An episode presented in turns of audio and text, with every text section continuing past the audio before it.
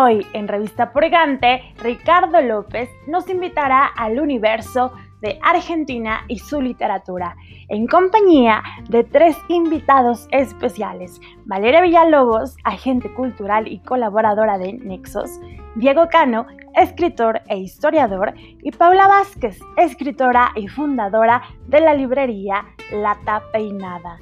Yo soy Diana Lerendivi y esto es el podcast de Revista Purgante.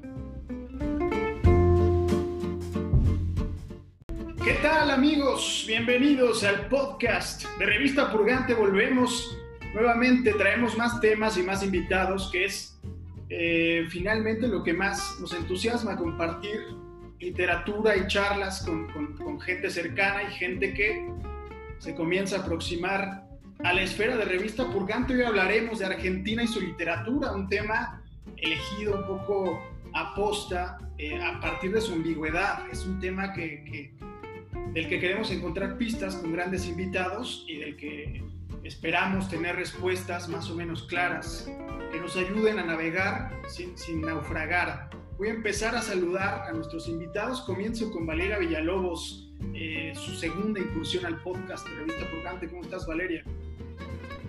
Hola Ricardo, muy bien, muchas gracias por volver a invitarme. Estoy muy contenta de estar aquí con tremendos invitados también. Gracias.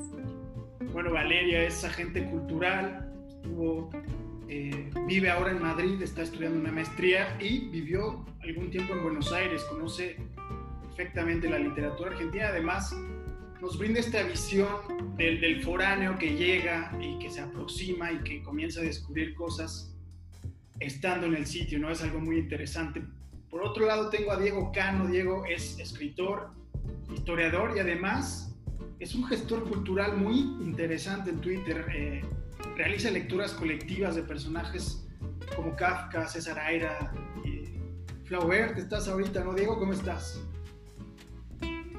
¿Qué tal? Buenas tardes a todos. Muy bien. Pues ahí está Diego Cano, que, repetimos, es un personaje que, más adelante les vamos a, a desvelar por aquí, pero es un personaje muy interesante en Twitter. Por último, saludo a Paula Vázquez, fundadora de Lata Peinada, escritora, novelista. Eh, está viviendo en Barcelona, hasta donde me quedé. Paula, ¿cómo estás? Hola Ricardo, hola Valeria, hola Diego y a todos los que nos están escuchando y o mirando. Eh, no, estoy en Buenos Aires actualmente, pero tengo como una cosa así medio anfibia, que voy y vengo cuando es posible. Ah, perfecto, perfecto. Estás a caballo entre Buenos Aires y Barcelona. ¿Cómo va, cómo va la tapeinada? Cuéntanos rápidamente por qué abrieron hace no mucho en Madrid. Estaba sí.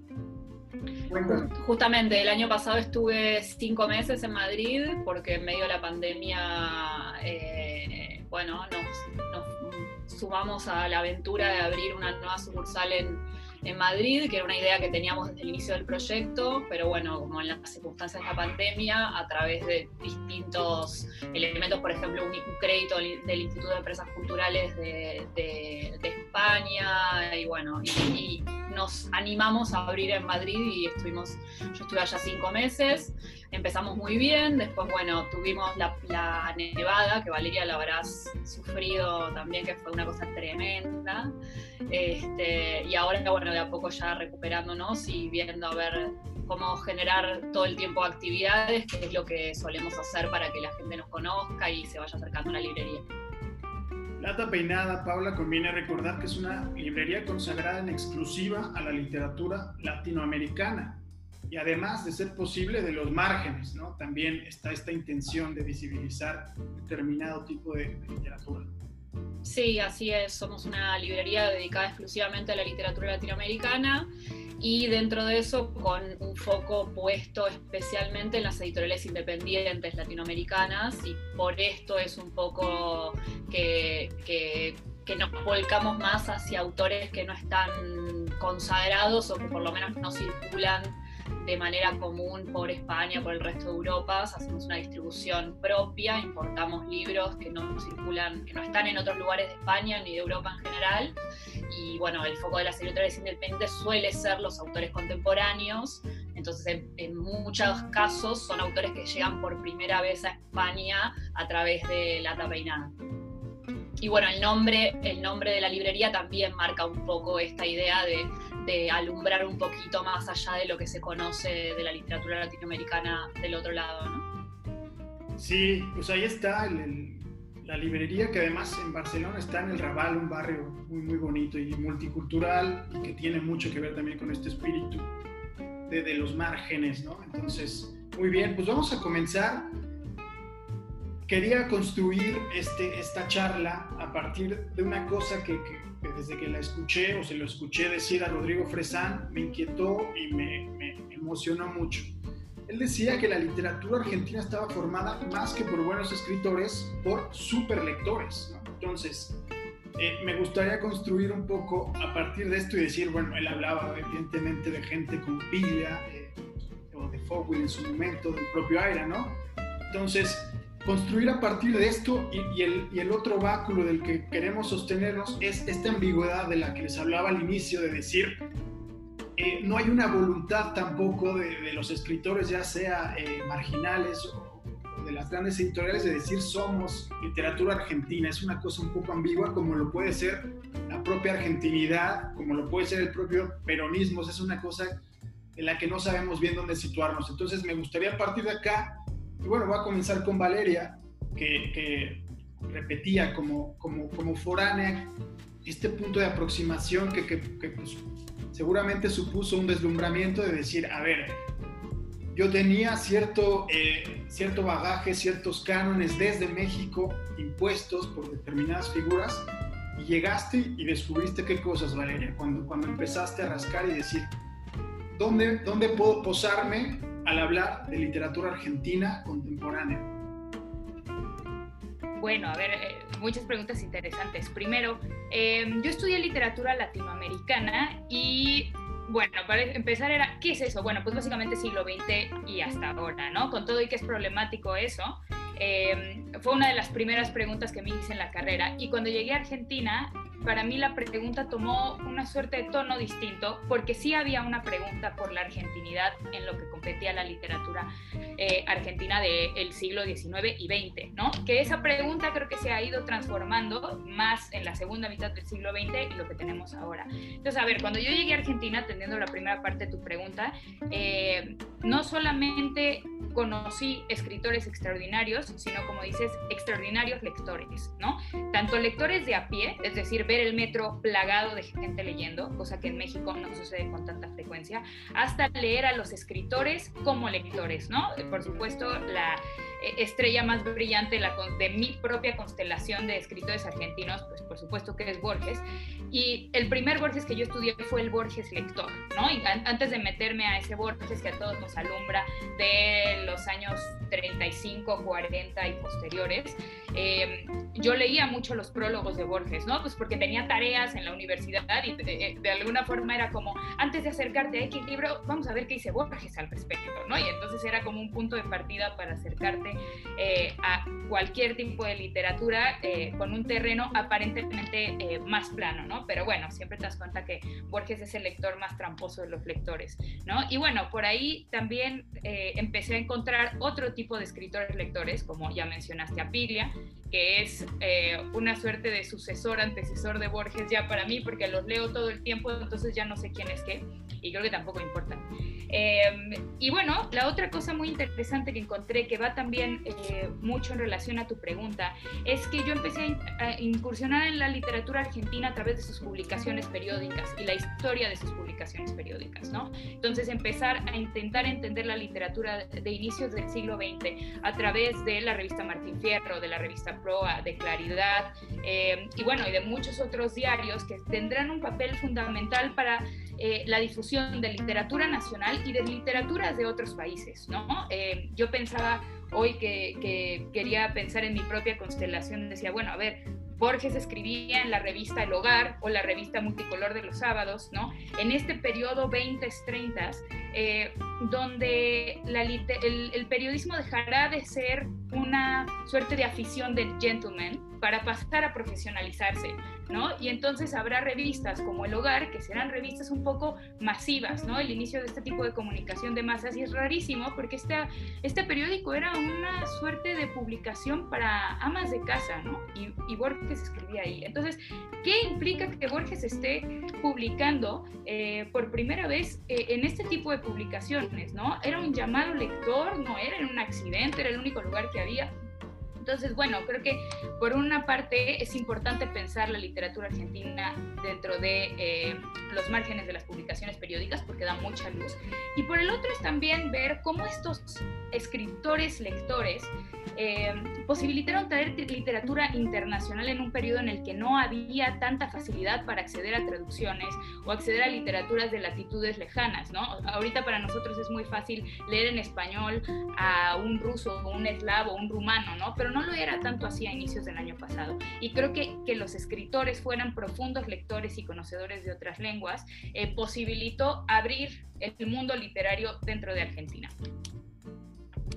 Muy bien, pues Valeria está, me, gustó su introducción porque ya nos está dejando el, terreno para seguir ahondando. Por ejemplo, tú, Diego, eh, has reivindicado con mucho entusiasmo a una figura que es, eh, si bien importante, que, que, no es la manera más común de aproximarse a la literatura, argentina. César, César Aira quizá es más un escritor para escritores que un escritor para lectores. Puede ser esa perspectiva o no, pero es una figura sin duda importante y es una manera de aproximarse a la literatura argentina que se distancia de, la manera en que puedes llegar a partir de Cortázar y Borges, que es más o menos el común denominador de mucha de la gente que empezó a leer, ¿no? Muchas afirmaciones que no sabría qué decir de Ricardo. Eh, no sé, por qué por Aira? Y no sé si Paula va a coincidir, yo creo que sí. Eh, digamos, de hoy es la referencia de los. Vos hablaste de Totem, ¿no? No sé si sería esa la palabra, pero creo que hoy es una de referencia obligada de lo. De hasta dónde ha avanzado la literatura como una tradición, la tradición literaria argentina, que obviamente incorpora lo que es, digamos, de quien más ha trabajado la apropiación de, de Borges, por lo menos, eh, y de toda la, tradición literaria. Tiene, obviamente, aire una lectura particular, la propia para su propia construcción literaria o para su propia narrativa.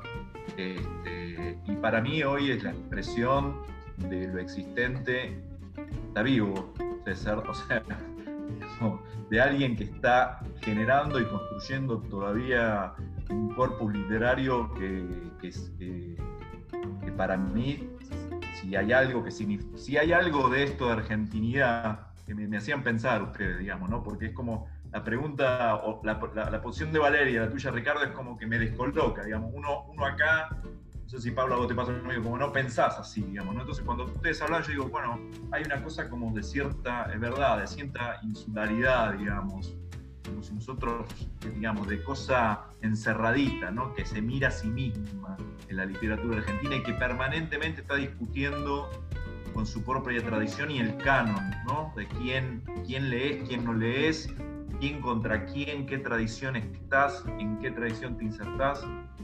Y no sé, derivé, me fui por la rama, pero digo, vuelvo a Aira, creo que es, y en España, digamos, es muy reconocido y muy leído, este, y evidentemente es una referencia para, por lo menos, poner en cuestión lo que significa la literatura hoy, Tema era la literatura contemporánea, bueno, Aira viene a plantear, yo esto de literatura para, para escritores,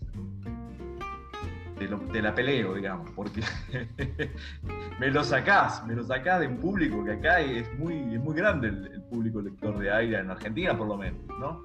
Entiendo que con respecto a Cortázar, eh, y, sí, digamos, quizás hay, hay una, un público mayor, y Borges con su propio nombre. También yo creo que Borges es muy nombrado y muy poco leído. Es otra cosa que pasa. Eh, está muy bien citarlo a Borges, leerlo, digamos, hay pocos que pasan por, toda esa experiencia, ¿no? Entonces, eh, nada, cierro con eso. No sé si te respondí, creo que te derivé, pero... No, no, no, por supuesto, y además se trata de eso, de encontrar contrastes eh, entre estas visiones nativas y otras un poco más ajenas, pero que, al final reposan sobre un territorio común. Paula, Diego hablaba un poco de Aira, que es una manera de situarse y una manera eh, de tomar partido por la literatura, ¿no? Aira, el propio Aira defiende o, pertenece a otra corriente que, que, defiende otro tipo de cosas, ¿no? Como Folkwill y, y, ellos defienden otras cosas como puede ser Lamborghini, por ejemplo, ¿no? Escritores más marginales.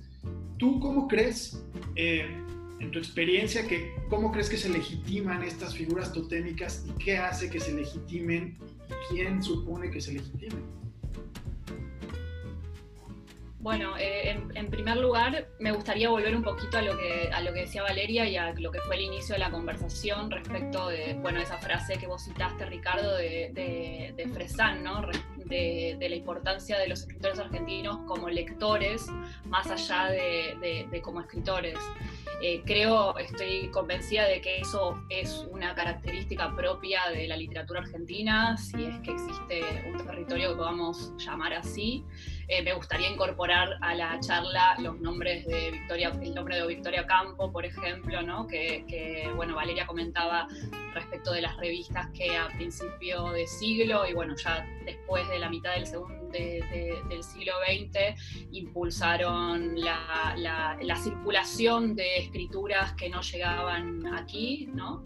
Eh, muchos de estos escritores y escritoras que fueron grandes lectores fueron también a su vez traductores y esto es uno de, los elementos importantes que hace eh, a ese impulso de otras escrituras que fueron llegando a través de, de estas revistas, ¿no? Esos, bueno, eh, la propia Victoria Ocampo, Borges, sin ir más lejos, ¿no?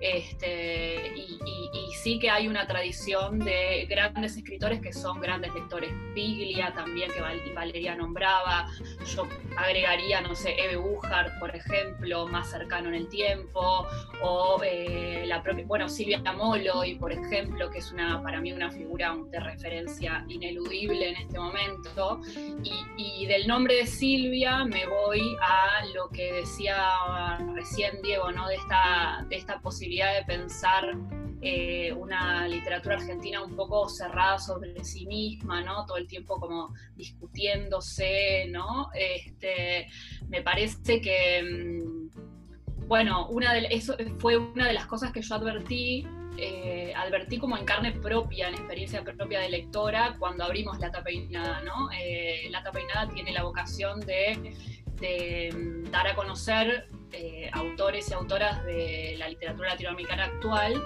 y a mí me costó mucho darme cuenta que yo tenía un gran déficit de lectura en, ese sentido, ¿no? O sea que eh, estaba absolutamente al tanto y había leído absolutamente a todos los contemporáneos y contemporáneas argentinas, pero eh, los chilenos por ahí me había quedado, no llegaba a cosas, no sé, de los 80, los 90, más allá, ¿no?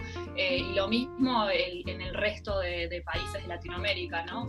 Este, creo que eso tiene un poco que ver con la idiosincrasia del, del campo cultural argentino, de la literatura argentina, pero también con una cuestión de distribución eh, que bueno, escapa un poco a lo que hace a, nosotros como lectores, ¿no? O sea, los, grupos, los grandes grupos, no suelen eh, hacer una circulación de esa literatura dentro de la propia Latinoamérica y muchas veces, bueno, digo un ejemplo, Fernanda Melchor, que es una escritora mexicana impresionante, todavía no está editada en Argentina. A mí me parece no, entiendo cómo esto es posible, ¿no? Bueno, así con un montón de cosas.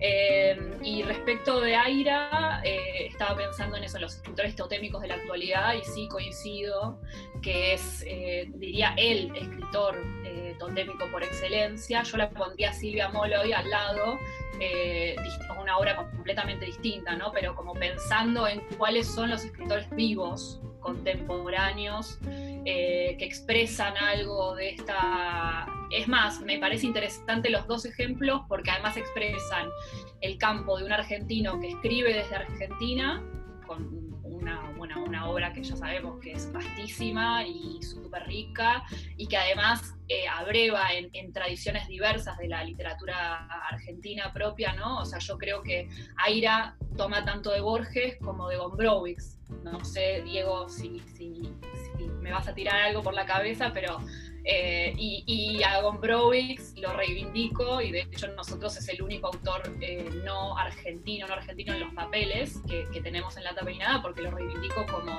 el fundador de una de las tradiciones de, la literatura argentina de la segunda parte del siglo XX. ¿no?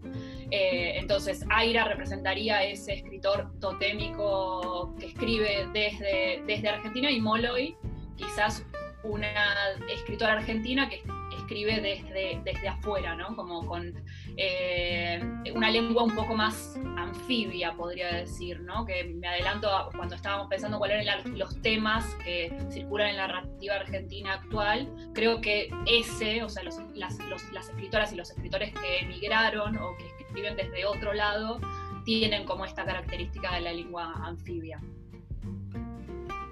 Muy interesante. Voy con Valeria y justo parto de esto de Paula. Si, hay una conciencia, tú aproximándote a esto, hay una conciencia lectora respecto a los escritores que pertenecen a esta tradición más nómada, del que escribe alejado de Argentina al que escribe inmerso dentro de todo lo que puede significar un contexto social, político y cultural. Tú, Valeria, como, como llegando y, aproximándote a esto, ¿percibiste esa conciencia? ¿Qué, piensas de esto? A ver, eh, creo que toda literatura de alguna forma esté dentro o fuera donde desea está vinculado a su realidad, digamos, ¿no?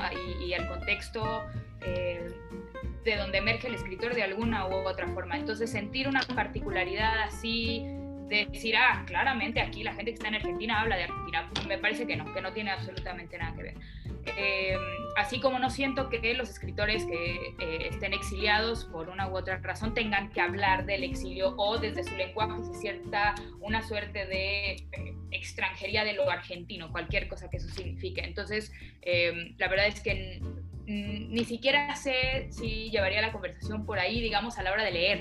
¿No? No, no sé siquiera si esa sería una de mis preguntas a la hora de, de abrir eh, un libro. Creo que eh, si siento determina, por ejemplo, Diana Harvix, que es eh, argentina y reside en París desde hace mucho tiempo, cuando me aproximo a su literatura, no es una de las preguntas que me hago, ¿no? Me, me, pregunto por su descolocación no desde la parte geográfica, sino tal vez desde una subjetividad que está siendo forzada a desempeñar un papel que ya no quiere forzar, ¿no? Entonces, evidentemente siempre hay una suerte de dislocación, pero no lo refiero a lo geográfico constantemente, ¿no? Digo, habrá quien, quien sea el tema, ¿no? Ahora no, no se me ocurre un argentino en particular o una argentina, eh, pero pienso la última novela, por ejemplo, de Leila Slimani, que tiene un poco eh, este tono sobre eh, cómo siendo parisina se siente extranjera en París por una historia familiar que, carga, ¿no? Y eso se nota tal vez no solamente en la trama, sino en el lenguaje. Pero digamos, un, un, asunto argentino similar no se me ocurre y no sé tampoco si es la pregunta más pertinente a hacernos a la hora de leer literatura en general. Claro, sí, era un poco la percepción de decir, sí, sí, porque en Argentina no se sabe, o sea, por ejemplo, Borges mucho tiempo, más allá de su literatura, pues se le reprochaba esa anglofilia o esa erudición eh, casi universal de decir, no me siento tan, tan propio de Borges yo argentino porque es, un escritor mucho más universal, ¿no? Por, por ahí va tú, Diego, por ejemplo, eh, has desatado muchos debates en Twitter involuntariamente por el tema puntualmente Ari. Hace poco surgió y leía el hilo y me sorprendía que, eh, referías a una cita de Aira que dice que el peor eh, Borges es el mejor Cortázar, por ahí va, ¿no? Y, bueno, la gente explotó y, justo va por este tema de hay lecturas de iniciación, hay escritores de iniciación, hay escritores para, hay, escritores para escritores la lectura es, eh, debería ser algo más que eso, ¿no? Voy, voy, así como te dije que, no, ahora te doy un poquito de, contradictoriamente. Creo que también Aira eh, implica algún grado de, lectura previa, ¿no? Entrar a la literatura de Aira, porque implica, sí, quizás es un público un poco más lector, ¿no? de literatura más dura, me parece. Quizás alguien que viene en una experiencia literaria corta, para decirlo de alguna manera, o sea, Aira cuesta un poco más por esos dislocamientos, por, por ese corrimiento de sentido permanente ¿no? que plantea la literatura de él. ¿no? Eh, y esta, esta entrevista que decís polémica, en realidad el título lo, hizo el, periodista, ¿no? pero bueno, la afirmación de, de Aira es polémica, él suele hacer esas cosas polémicas. De hecho, después de esa, de esa entrevista, no digo más, entrevistas locales, eh, hay, una. Hay los chicos de Blatan Río, que es una editorial chiquita que lo publica Aida, dicen que, hablan con él permanentemente, que, él decidió después de esa. Porque aparentemente no era una, era una entrevista para México, la publicaron en Clarín. Bueno, es una entrevista de 2004. Yo subí porque subo permanentemente cosas que encuentro y la voy compartiendo. Y sé, claro, ese titular 2004 ya se había súper discutido y se armó un a mí me parece un elogio. O sea, que te digan un mal Borges, bueno, yo quisiera ser un mal Borges, ¿no? Eh, no, llego ni a eso, ¿no? Este, dicho esto, creo que Aira carga un poco las manos y después creo que se ha dado un poquito eh, eh, vuelta atrás, digamos, hablando de que ciertos cuentos de, Cortázar son buenos. Por ejemplo, él ha rescatado sobre mesa, parece maravilloso, pero digamos, hay muchísimos cuentos de Cortázar que son una genialidad. Es verdad que para el público lector argentino, hoy Cortázar, que está, no solamente por esto que dice Aira, sino que queda un poquito como una lectura juvenil. Entonces, yo entiendo que para un público, digamos, lector no argentino, bueno, puede entrar por Cortázar, entonces le pegan a Cortázar y se, se alarma, porque dice, oh, ¿cómo? Rayuela. Yo lo leí Rayuela dos veces, creo. La segunda no sé si la pude terminar porque no, no me lo aguantaba mucho ya. Eh, ah, no sé si te respondí, pero... Sí, sí, sí. Y seguimos y vamos ahí eh, metiendo y abriéndonos camino. Paula, tú empezaste a dar pistas sobre cosas que me interesa tocar. Eh, durante el tiempo, que, que, fue muy prolongado, pero, pero por, cuando tuvimos a Borges, estuvieron, y a Bioy Casares, que fue un incondicional de Borges, tuvimos a las hermanas Ocampo también. Eh, por cada Cortázar estaba Pizarnik, ¿no? en, un entorno quizá más marginal. ¿no? Eh, teníamos a Pigla y tú ya hablabas de Eve ¿no? Es decir, bueno, siempre las mujeres, que, que otra vez vamos a retomar este debate de, de que con estos nombres totémicos no solemos referir a mujeres por las cuestiones evidentes, pero siempre estuvieron ahí. Como ese contrapeso quizá, e incluso brillando eh, con más fulgor desde un lado más marginal.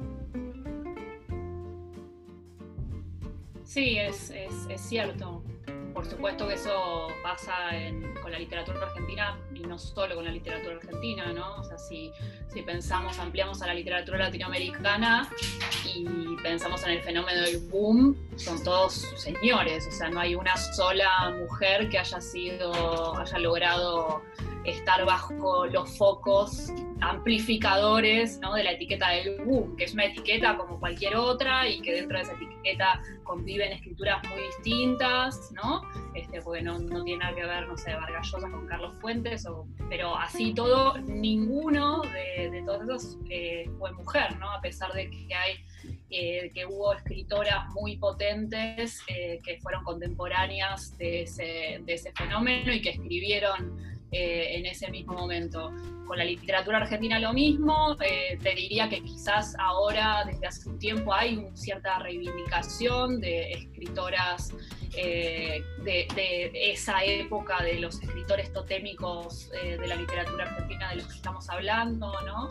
Este, hay, por ejemplo, Sara, Gallardo, hay una recuperación de su obra bastante importante, no solamente en Argentina, sino, por ejemplo, en España, la editorial Malas Tierras, eh, está publicando, creo que su obra entera de a poco, pero, pero, pero de a paso firme. Hace poquito publicaron Aise Juaz, por ejemplo, que es una novela maravillosa, maravillosa de lo mejor que se ha escrito en el siglo XX. Eh, diría que otra de las también que, que quedaron un poco al margen, bueno, Silvina Ocampo, por supuesto, de la que también por suerte se está volviendo a publicar su obra, eh, sus novelas, pero también sus cuentos completos, que aparecieron hace, hace un tiempo en una, una edición muy linda en Argentina, en España todavía no, pero bueno, quizás en un tiempo. Eh, Libertad de, Mitrópulos, por ejemplo, que es una escritora maravillosa que escribió una, novela que Ricardo Piglia incluyó en esa colección de la serie del recién venido que, dirigió para el Fondo de Cultura Económica y bueno, eh, muchas otras que de a poco han sido recuperadas por, por las editoriales ¿no? y que están de nuevo ganando lectores. Eh, sí, eh, en, esta, en, este, esta recuperación de esas escritoras también hay, eh, de hecho hay, hay, hay, quienes quieren catalogarlo de nuevo, porque el mercado necesita catalogar todo, ¿no? es como una, una pulsión que tiene para, para, vender más fácilmente las cosas, ¿no? Pero hay quienes intentan decir que existe una suerte de nuevo boom latinoamericano asociado a las mujeres, ¿no?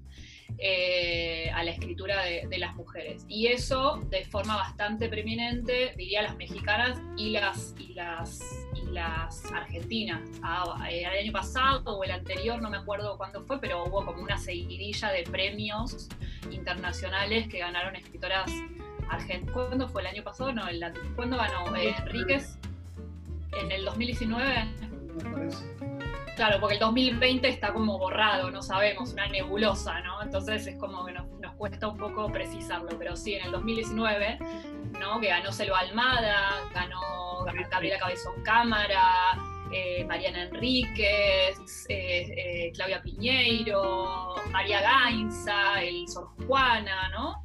Este, hubo como una seguidilla de premios a escritoras argentinas contemporáneas, para mí absolutamente merecido, eh, y hay como una nueva luz que, alumbra hacia las escrituras de, estas, de estas mujeres argentinas que, tienen además escrituras muy diversas y muy potentes dentro de cada uno de sus campos, ¿no? de, de sus campos de experimentación, quiero decir.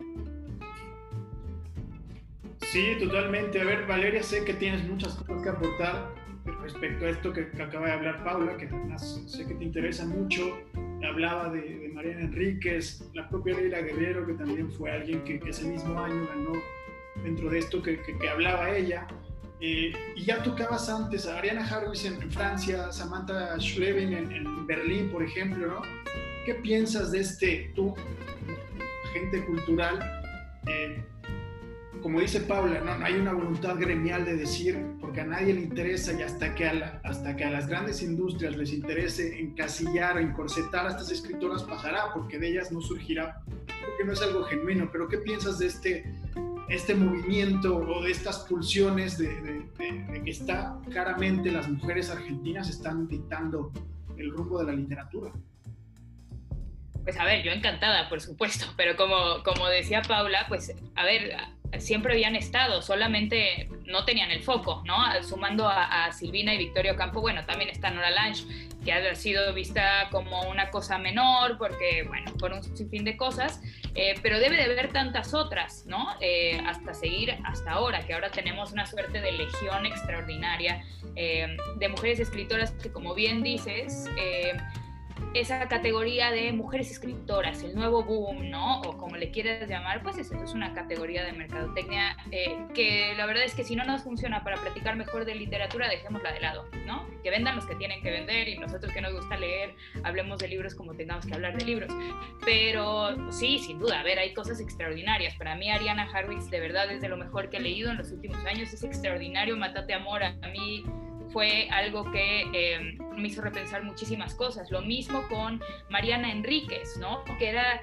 Eh, yo empecé a leer a Mariana de forma adictiva, ¿no? Iba de uno a otro, a otro, a otro. Fui a lata peinada, a suplicante de, por favor, consíganme el libro que publicó la Diego Portales porque lo necesito antier, ¿no? Eh, y hace mucho que no me pasaba algo con un escritor de esa forma, ¿no? Que quisiera consumir este, hasta sus listas del súper, ¿no? Y, y lo que me pasaba también era que decía, ¿qué está haciendo esta mujer? O sea, realmente necesito pensar qué está haciendo esta mujer. ¿Cómo es el terror en Mariana, ¿no? De alguna forma se puede hablar de un terror argentino, sí, ¿no? Porque importa. Em, y si vale la pena hablar de un terror argentino, ¿cómo es el terror que ella está generando? ¿Por qué está reivindicando el género, no?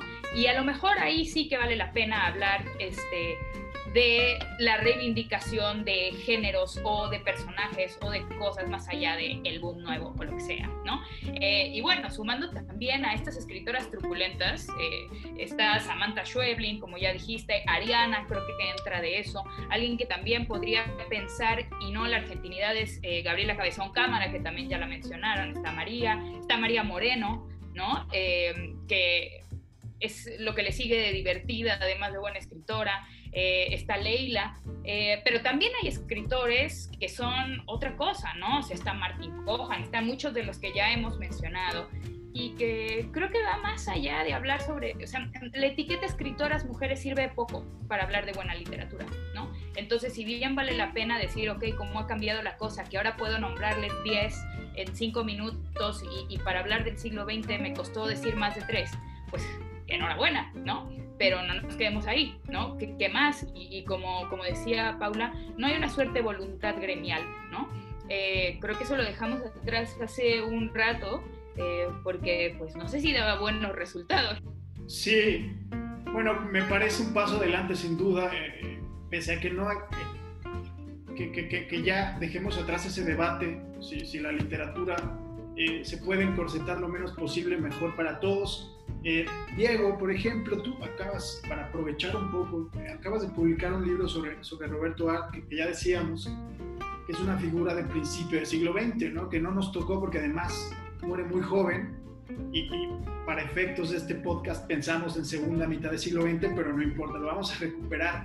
Eh, ¿Por qué hay que leer a Roberto Art? ¿Qué, qué, te hizo escribir sobre él y cuál es su relación eh, como figura de la literatura en Argentina? Tengo cuánto, una hora para, responder esto. Em, bueno, a mí el arte me fascina, me fascina bien. Si, si, me pongo a escribir un ensayo de 400 páginas, porque la verdad que no te, corre un poquito de sangre por las venas, es imposible. Es em, mira, el, impulso es que, porque, digamos, lo que hago yo es un recorrido por las cuatro novelas con recorrido en detalle. Y voy señalando cosas que no se han dicho, polémicas, cierto, polémicas. Pero lo que trato de sacar yo es de una cierta, a ver, para decirlo en, criollo, como decimos acá, me meto en una discusión actual de literaria, Reivindico art desde el lugar contrario del cual es reivindicado hoy que es una literatura de una literatura por sí. se lo ha tratado de identificar con una literatura cercana a la de Boedo, Valeria, Pablo conoce, digamos, Valeria sabrá de lo que estoy hablando, digamos que es la, más el realismo de los años 30, un realismo casi sovietizante, del cual Art era amigo, casi todo, pero que su literatura no tiene absolutamente nada que ver. Y su politización, y cierta politización, es tanto la negación que tengo esa palabra que no me sale, eh, que no tiene nada que ver. O sea, Art habla de una revolución en los siete locos y lo que se llama. Sí, habla de una revolución.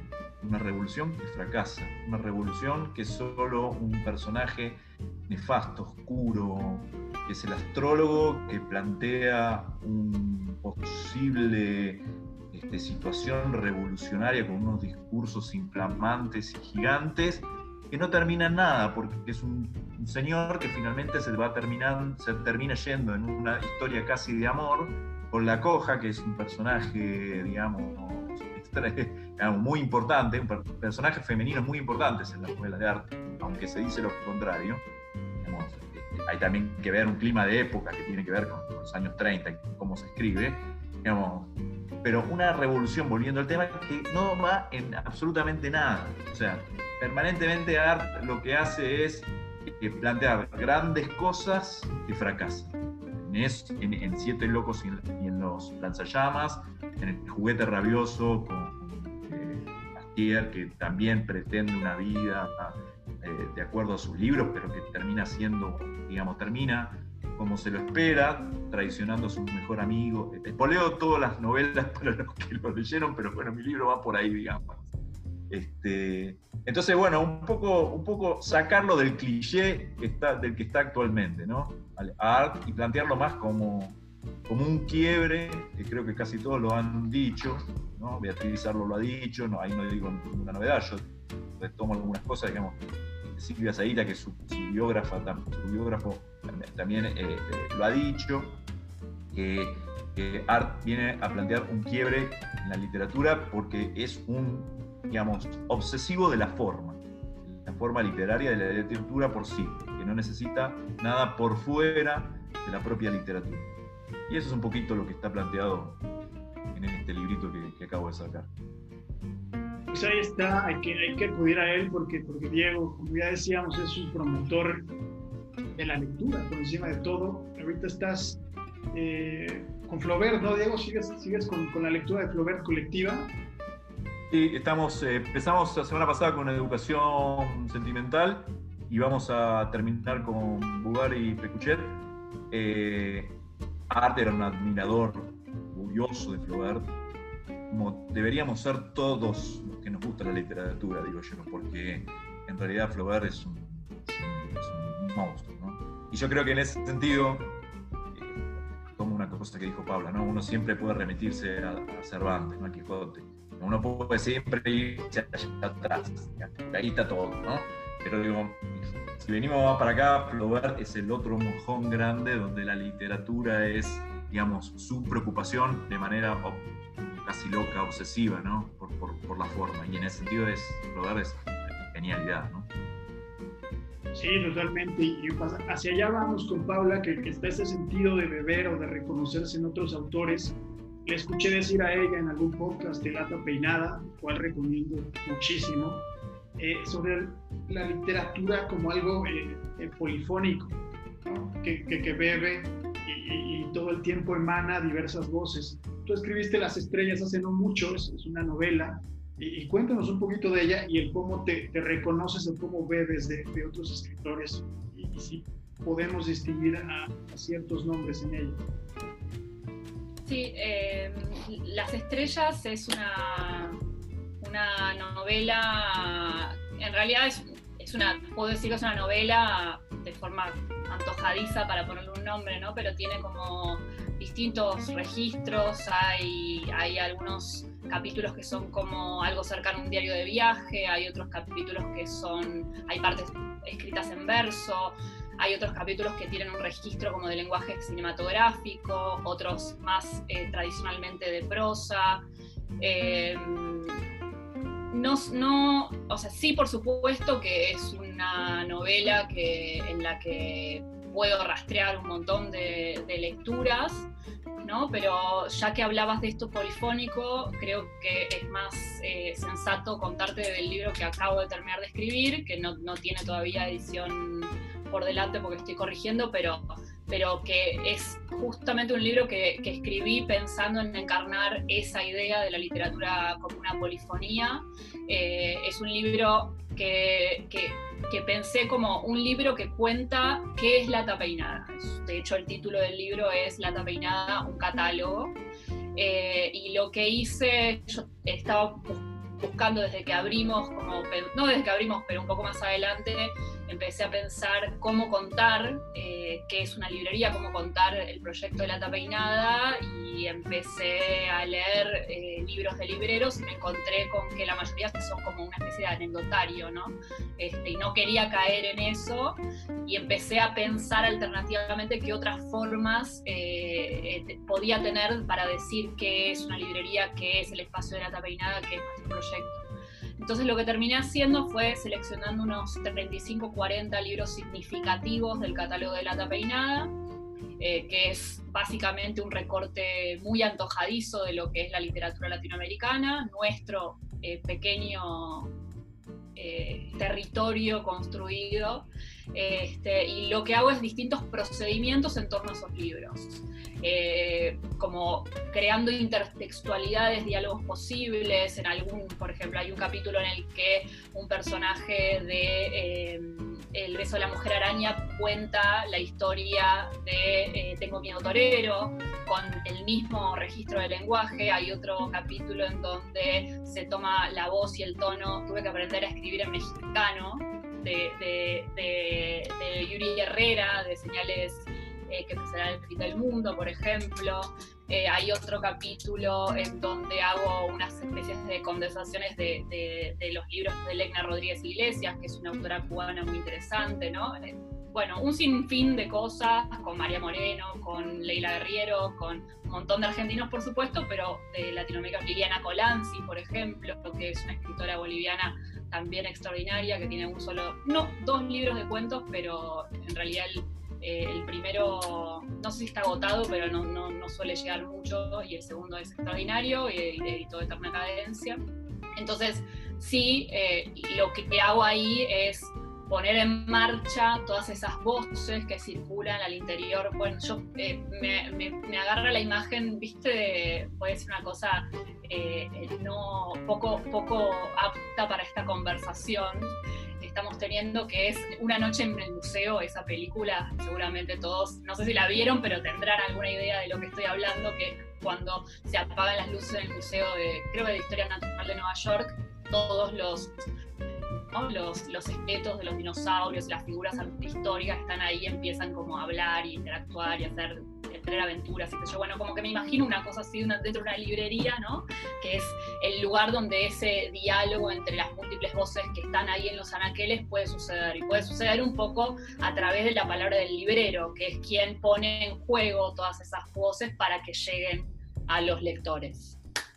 Pues ahí está, ya tenemos muchas ganas y, y cuéntanos, nos vas contando cómo va todo, nos interesa mucho eh, seguirte y está muy interesante la estructura de, de, la novela que además otra vez delata a una gran lectora.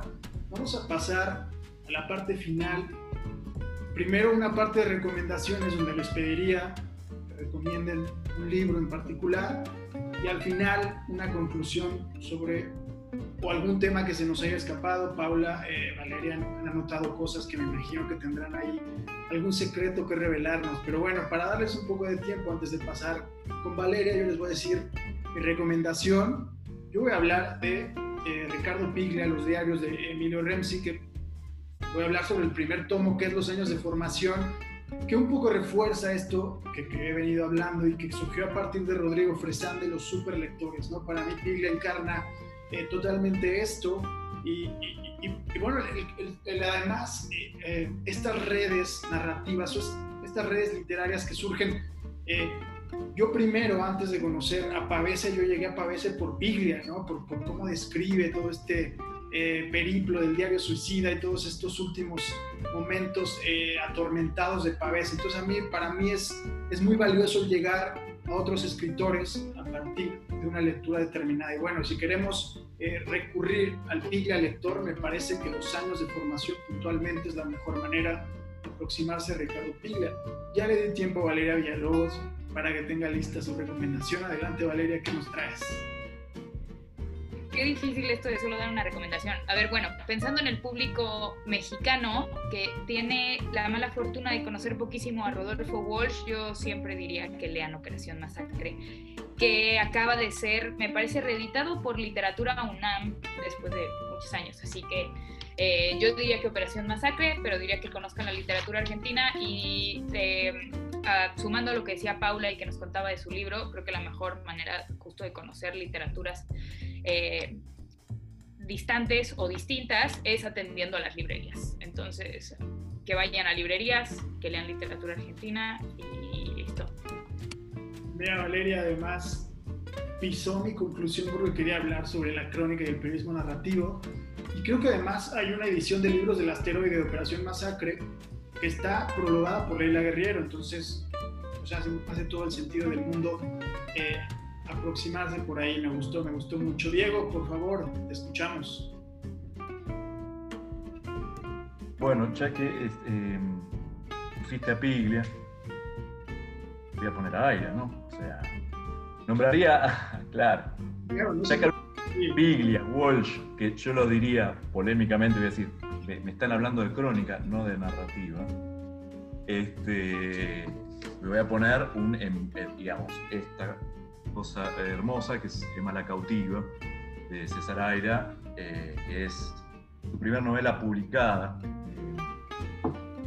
y que es de una sensibilidad enorme. Me tentaba decir autores que son amigos y con los cuales admiro, Carlos Ríos, Ricardo Trapache, Ariel Lupino, pero, pero digamos, para contraponer a Piglia, así dejamos la pelea que hoy, o, el debate que hay, la, grieta que hay en la literatura argentina, eh, plasmada para cerrar, que, es, es Perfecto, no, no te escapas porque al final te diré, te pediré que, que, rescates algún nombre que se nos esté pasando. Pero bueno, vamos con, Paula Vázquez, por favor, recomendación. Bueno, eh, yo voy con, con qué difícil esto, de recomendar una sola cosa, aparte para siendo librera de verdad es, casi imposible.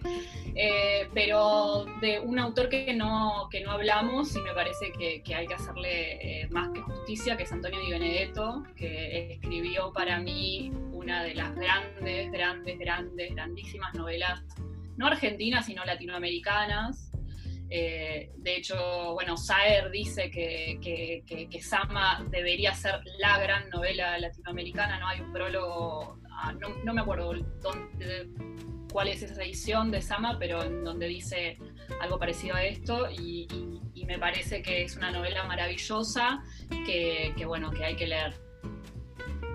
Buenísimo. Bueno, vamos a ir a la parte de, de conclusiones o eh, si quieren añadir alguna cosa que se nos escapó. Yo, por ejemplo, pensaba, hablamos poco de literatura fantástica y Argentina también puntualmente ha sido un país que, ha visto en ello algo, una literatura no menor, como el resto, como lo podía ser el resto de, Latinoamérica. Eh, pienso en la invención de Morel, que también hay una nueva edición que salió hace mucho, prologada por Mariana Enríquez, además del prólogo famoso de, de Borges que, que, todos hemos leído, ¿no? Está la parte de la literatura fantástica, está la parte del periodismo narrativo que ya tocó Valeria con, Rodolfo Walsh, y bueno, después de Walsh llegó Tomás Eloy Martínez, y, Tomás Eloy también fue maestro de mucha gente como, Martín Caparrós y la propia Leila Guerriero, que ahora mismo están convertidos en dos de los mejores eh, periodistas narrativos de, diría, habla hispana, ¿no? Valeria, se nos escapó algo, ¿quieres añadir algo de tus anotaciones? Olvidamos a alguien, lo que tú nos quieras decir en esta última intervención.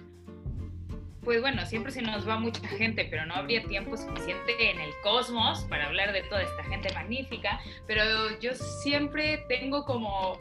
Eh, como un apóstrofe en mi cabeza Manuel Puig también. Me parece que es eh, ese arroz se cuece por aparte, digamos, y aún así es maravilloso. Un, yo leí de Buenos Aires Affair y me quedó claro toda esta situación que me parece que es pilla para continuar citándolo de que una historia siempre cuenta dos historias, ¿no? Y ahí se ve muy claramente y es una reivindicación de el melodrama constantemente, de la alta y la baja cultura que él hace pedazos, entonces siempre me parece también alguien a quien hay que volver eh, sobre todo para divertirse, porque además me parece particularmente divertido. Entonces, eh, otro nombre que no había salido, pues es Manuel Puig. Eh, y conclusiones, pues nada, que hay que ir a la tapeinada por un lado, que hay que leer a Diego por el otro. Yo soy súper fan de Roberto Alt, profundamente también. Eh, le he entrado a todas estas discusiones sobre si era un peluceado, no era un peluceado, eh, lo muy amo y sin las aguas fuertes porteñas yo no me hubiera encontrado en Buenos Aires tan fácilmente. Así que, eh, pues eso, lean a Diego, lean a Paula, vayan a la peinada y esa es mi conclusión. Buenísimo. Antes, antes de ir a Diego, me acordé cuando hablaba Diego del, de un mal Borges, que todos quisiéramos ser un mal Borges o un Borges mejorable. A Rodrigo Fresán se lo decía, no sé si el tono de, sorna, de, de, halago o de, o de insulto, ¿no? Que era un Borges pop, que era una especie de Borges muy pop. Entonces, él lo tomaba bien como un halago, no sé si, si el que se lo decía era en ese mismo sentido, pero es algo que habla de la magnitud de lo que es Borges. Y ahora sí, Diego, se nos escapó alguien. ¿Quién? Fogwill, no hablamos mucho de Fogwill, ¿te gusta? Fogwill lo nombramos, no nombramos La Iseca, eh, bueno, Sader, que lo nombró Paula, eh, y yo creo que los dos que a mí me gustan, esta idea de Valeria de, a mí también me gusta la literatura como diversión, o sea, si no la paso bien, la verdad, paso de largo o me cuesta, digamos, ¿no? Eh, decir una cosa, Ariana Harwitz me fascina, o sea, me, digamos, coincido con Valeria, o sea, a mí parece que de lo mejor de la literatura, y no hay que poner ningún sello más, mejor de la literatura contemporánea que está escribiendo hoy. Eh, pero los dos cosas que yo destacaría que a mí, Copy, no sé si no han leído, es una cosa para, o sea, divertirse. Divertirse es algo que. Y es un rescate que es relativamente reciente, ¿no? De los 90 para acá, ¿no? Y lo mismo con Wilco, que, es del grupete de, Sur, ¿no? O sea, eh, y de la beta fantástica. La beta fantástica. Y es alguien que sí, se lo está editando, se lo está empezando a editar recientemente, reeditando, pero que todavía hay mucha tela por cortar ahí. Y que realmente no es alguien muy leído. Wilco que es algo, digamos, realmente fascinante, literariamente y, divertido. Que es, juega con... Es, era amigo de Silvino Campo y, en ese hay, hay, unos toques ahí de, juega con la crueldad y la risa en ese borde este, fantástico, muy, muy genial. Buenísimo. Y a ver, vamos con Paula y, reafirmamos que es que es Lata Peinada está hecha, así como la literatura argentina está hecha por superlectores, Lata Peinada está hecha por superlibreras. Eh, por ejemplo, Sofía, no sé si se fue a Madrid Sofía, pero era brutal Sofía como librera, había leído absolutamente todo. Entonces, Paula igual, recomendamos otra vez fervientemente que acudan a Lata Peinada. ¿Se nos escapó algo, Paula? ¿Algo que quieras añadir? Dentro de que no podemos, obviamente, abordar todo el, todo el cosmos como nos gustaría.